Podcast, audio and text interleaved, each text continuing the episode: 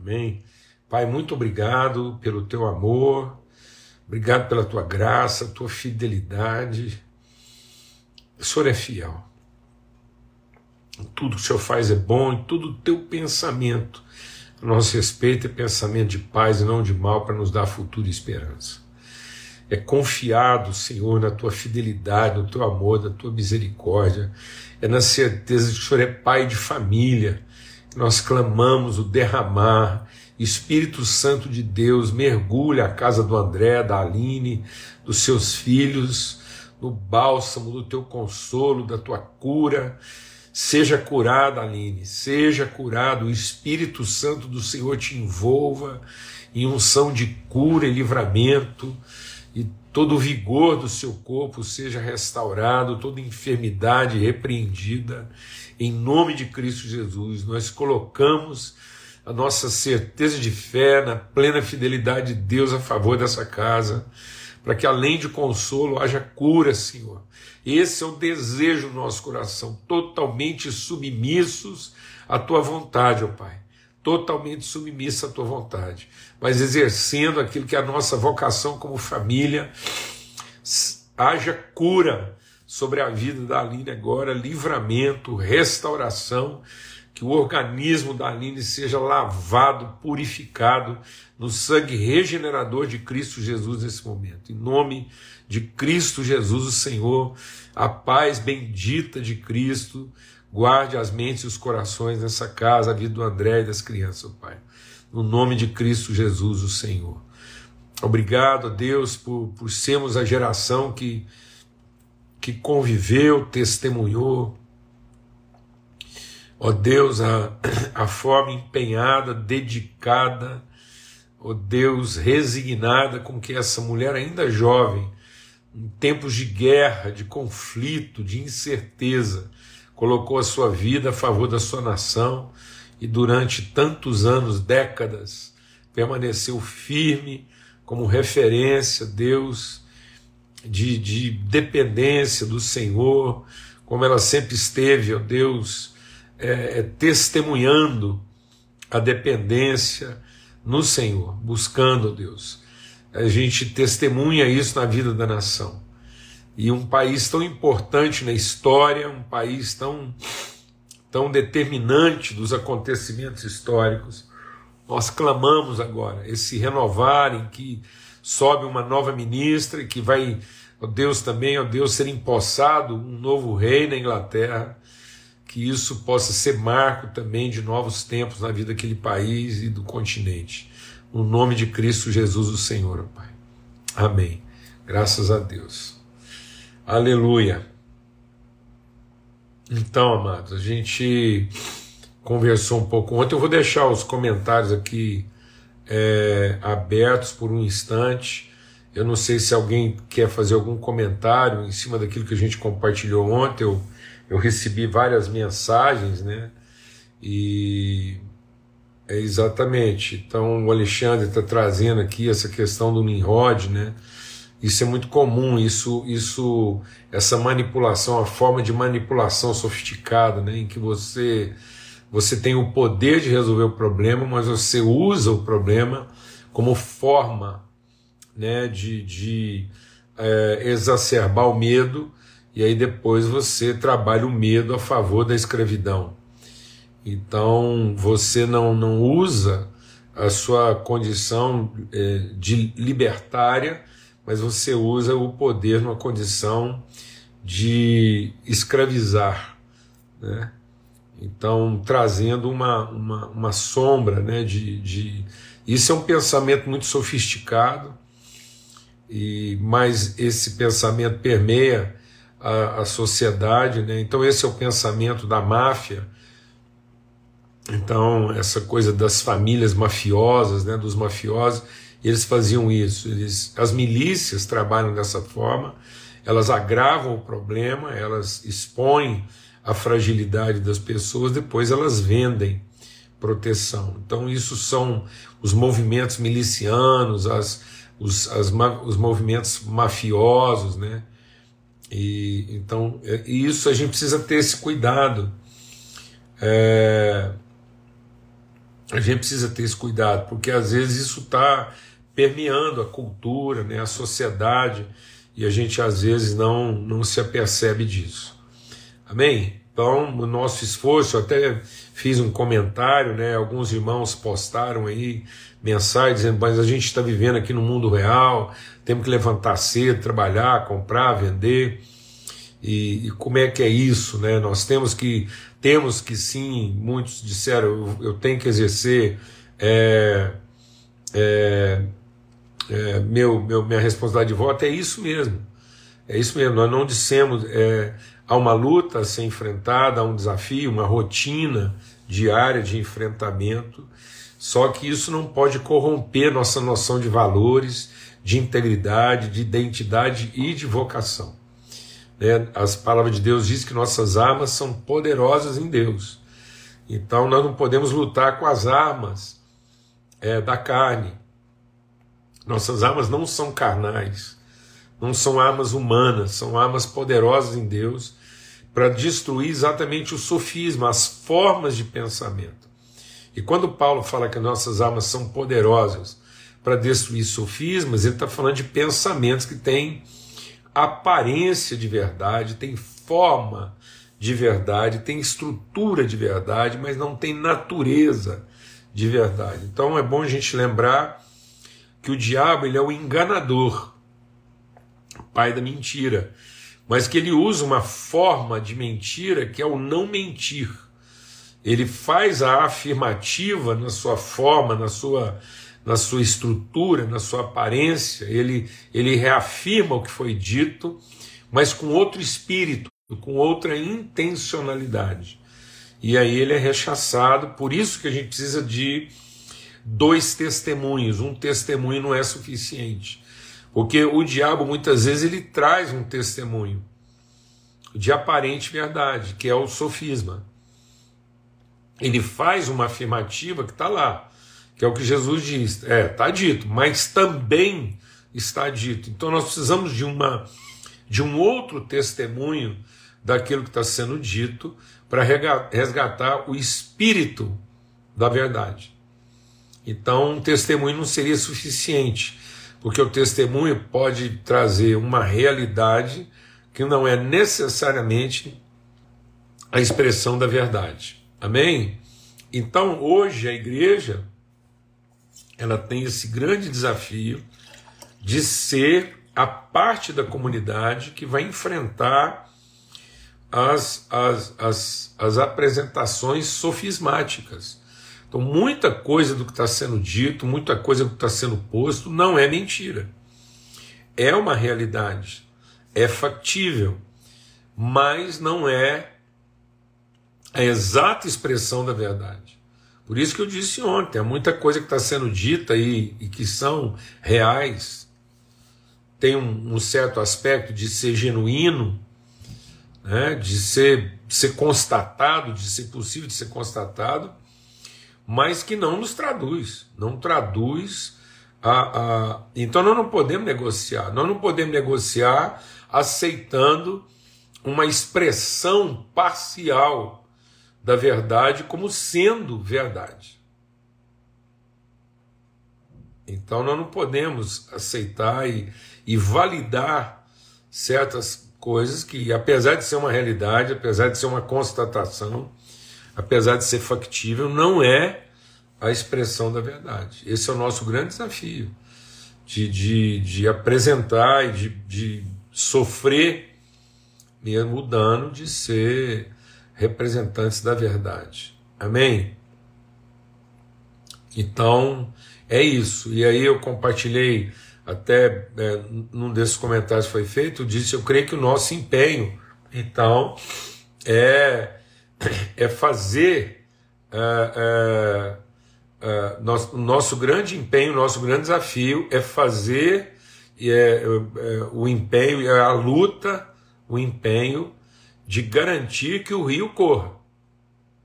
Então, nosso compromisso é com o fluxo, nosso compromisso é com o rio. O rio tem que correr. E a palavra de Deus diz que o rio corre do nosso interior. Do nosso interior fluirão rios de água viva. Então, nosso empenho é não ver comprometido aquilo que é o fluxo de vida a partir de nós. E quando o fluxo de vida jorra né, no meio da cidade, ele não divide a cidade em duas partes. O rio que passa pelo meio da cidade é para fazer justiça a ambas as partes.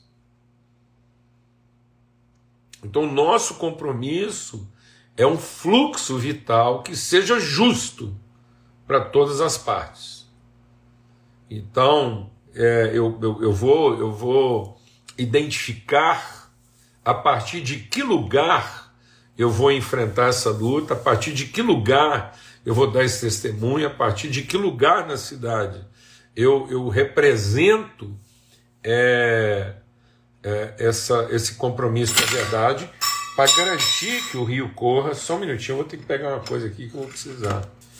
É, é isso, esse compromisso né, com o rio, com o fluxo, e o rio faz justiça, ambas as partes, mas o rio não divide a cidade em duas partes. Amém? Uma parte correta uma parte errada. O rio não faz juízo o rio faz justiça. Amém? Então, o nosso momento agora é um clamor pela justiça e não uma evocação de juízo e de direito. Amém. E eu queria ler um texto né, com vocês, que está lá em Efésios, capítulo 4, e diz assim: é, ele quer o aperfeiçoamento, Efésios 4, 12. Querendo o aperfeiçoamento, a maturidade, o desenvolvimento dos santos, para a obra do ministério, para a edificação do corpo de Cristo. E até que todos, todos cheguemos à unidade da fé e ao conhecimento do Filho de Deus o varão perfeito. Então ele quer que todos cheguemos à medida da estatura completa de Cristo. Esse é o propósito de Deus, que todos cheguemos à medida do varão perfeito que é Cristo Jesus. Para quê? Para que não sejamos mais meninos inconstantes.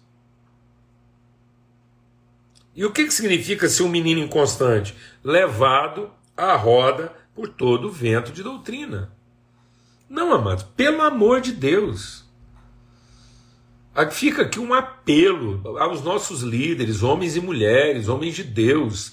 Ou seja, nós não podemos é, é, é, piorar esse momento é, é, tratando isso de maneira tão infantil, de forma tão minimizada. Nós não podemos tratar a, a angústia da nação brasileira e do mundo, o papel que a gente cumpre como como, como baluarte, como, como coluna e esteio da verdade para o mundo.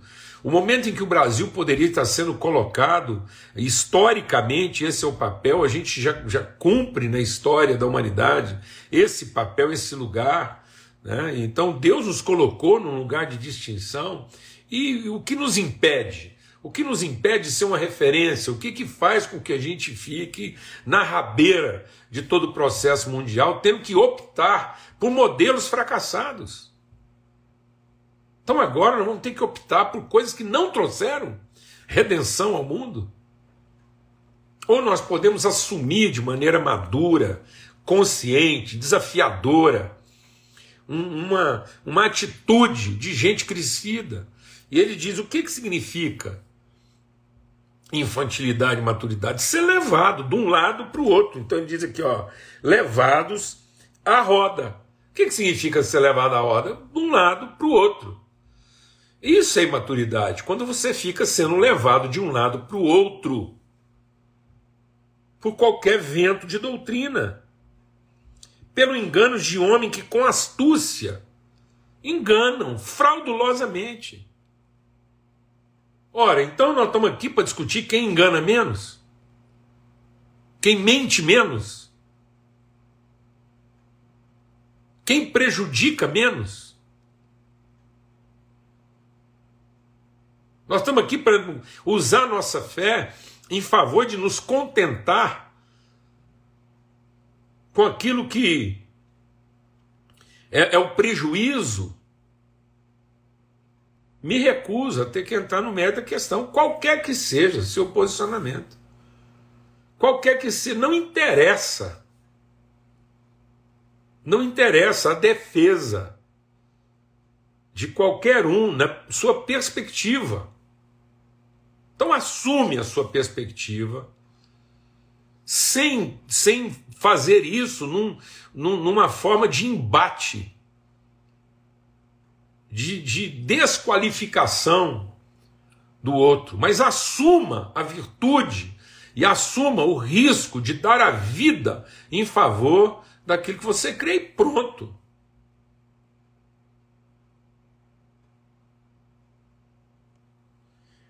E ele diz: levado à roda, pelo engano de homens que com astúcia enganam fraudulosamente. Antes, seguindo a verdade em amor, cresçamos em tudo naquele que é a cabeça, Cristo, do qual todo o corpo, bem ajustado e ligado pelo auxílio de toda junta e ligadura, opera segundo a justa operação de cada parte, efetua o seu próprio aumento para a edificação de si mesmo em amor. Então, segundo a justa operação de cada parte. Então, há sim, há sim uma condição de que cada parte opere de maneira justa. Não reivindicando o direito da parte, mas assumindo a responsabilidade do todo. Nós não temos que reivindicar o direito da parte nós temos que assumir a responsabilidade do todo. Então eu peguei aqui para falar de justa operação e vou ficar um pouquinho mais longe aqui. Peguei uma balancinha aqui, ó. Acho que todo mundo está vendo aqui. Isso é uma balancinha. Vou tirar os comentários agora. Essa balança, é, meu pai trabalhou com ela dezenas de anos. Eu vi muita coisa ser realizada, muitos sonhos ser realizados e passou por essa balança.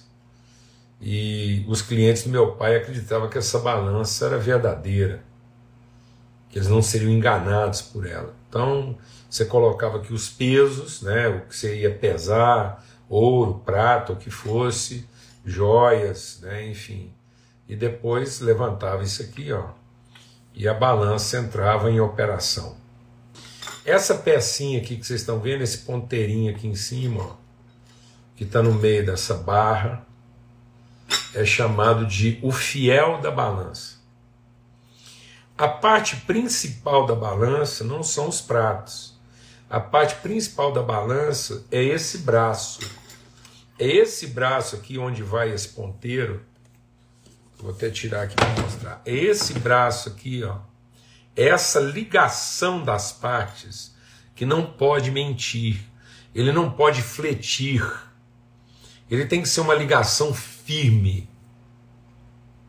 constante. Esse braço na ciência, ele é chamado também de alavanca. Então, dependendo do ponto de apoio que você dá para esse braço, você consegue alavancar, movimentar processo. Então, isso funciona numa relação de justiça e isso também funciona numa relação de movimentar, de gerar um movimento de transformação. É o mesmo princípio. Então, o princípio do braço da balança é o mesmo princípio da alavanca, em que quando você coloca peso numa ponta, aquilo afeta diretamente a outra ponta. O peso de um lado não é para favorecer esse lado. A balança não funciona favorecendo um lado. A balança não é para dizer qual lado merece. A balança é para estabelecer relações de equilíbrio, de justiça, e esse é o fiel. O fiel diz quando a relação está equilibrada, quando a relação está justa, quando há uma equivalência. Então nós somos essa ligação. Nós não somos o povo do meio. Não, nós somos o povo que conhece e garante é o que Paulo está dizendo. Um corpo bem ajustado pelo auxílio de toda junta e ligadura. Isso aqui é uma ligadura entre duas posições externas. Isso aqui é uma junta, uma ligadura. Então, quando isso é firme, essa ligadura é, é confiável, isso quer dizer que as relações vão encontrar seu ponto de equilíbrio, porque o que, o que for colocado numa posição vai ser imediatamente transmitido a outra posição até que a gente encontre justiça e equilíbrio. Infelizmente, as balanças foram substituídas agora por uma placa digital em que o, o, o peso, o peso não é uma, uma, uma realidade aferida na relação. Então, um pouquinho. Ó. Então a relação não conta mais. Agora a balança mede massa. A balança agora mede massa, peso. Ela não, ela não produz justiça relacional.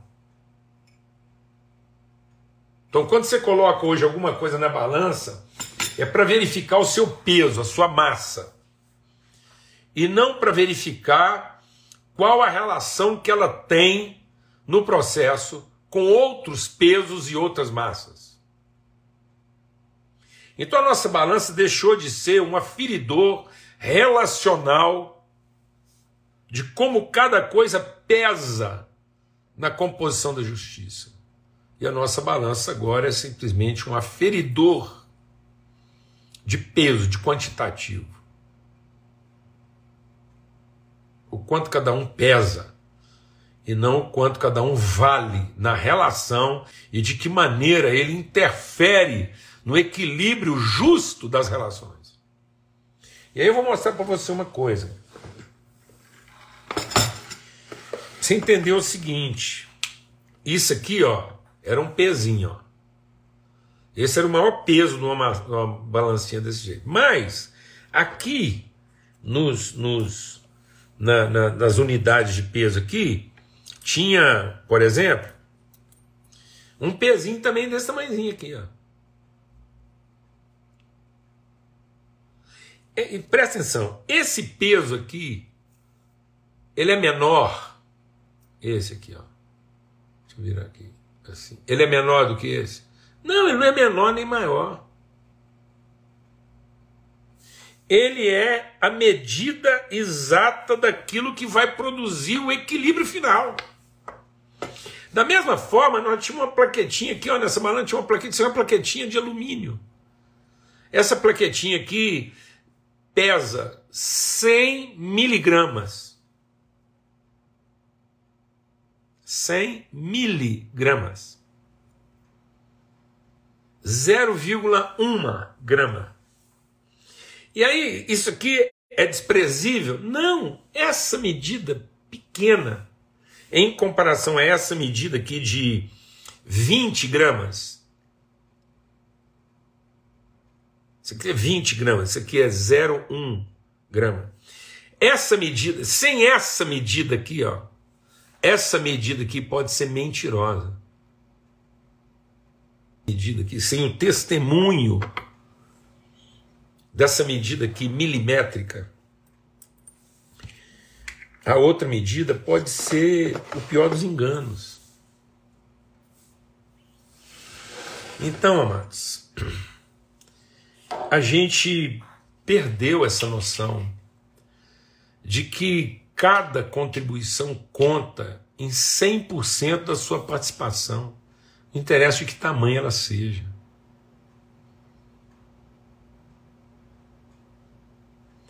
Não existe governo de maioria sobre a minoria.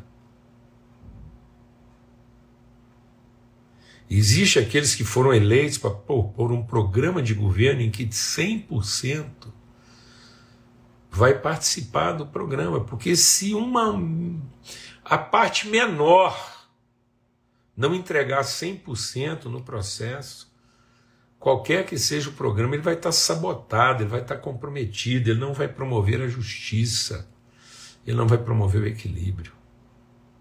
Então não há ganhadores e perdedores. Há aqueles que assumem a responsabilidade de liderar o processo por um determinado tempo, no interesse de todos. E onde a mínima parte conta. Conta como 100% do que ela representa. Então não devemos deixar de ser menino, levado por tudo quanto é vento de doutrina, de um lado para o outro. E ter essa, essa solidez, esse entendimento, para que a gente possa ser esse fiel da balança.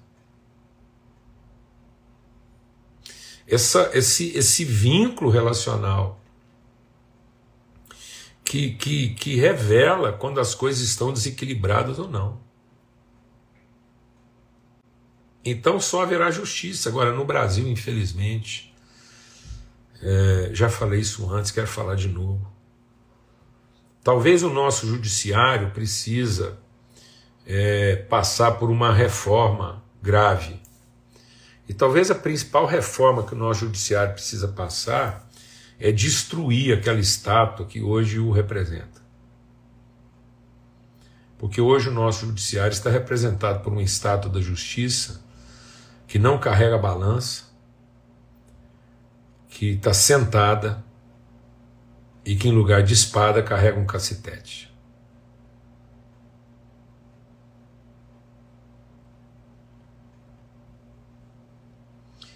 A estátua da justiça, ela, ela sempre foi colocada de pé como quem sempre está pronta a cumprir sua vocação e não como quem está sentada, acomodada à sua posição de poder. Há uma acomodação hoje, há uma posição de poder. A venda nos olhos da estátua ela é relativa. É, há, há momentos em que ela é representada com a venda, para dizer que ela é isenta, e há momentos em que ela é representada sem a venda, para dizer que ela é atenta. Então a venda está lá. A venda é um sinal, ou de que ela está isenta, ou sem a venda ela está atenta. Então, até aí está tudo certo, mas ela sentada, sem postura, sem atitude de prontidão, fazendo valer de maneira cômoda o lugar que ela ocupa e não o papel que ela representa.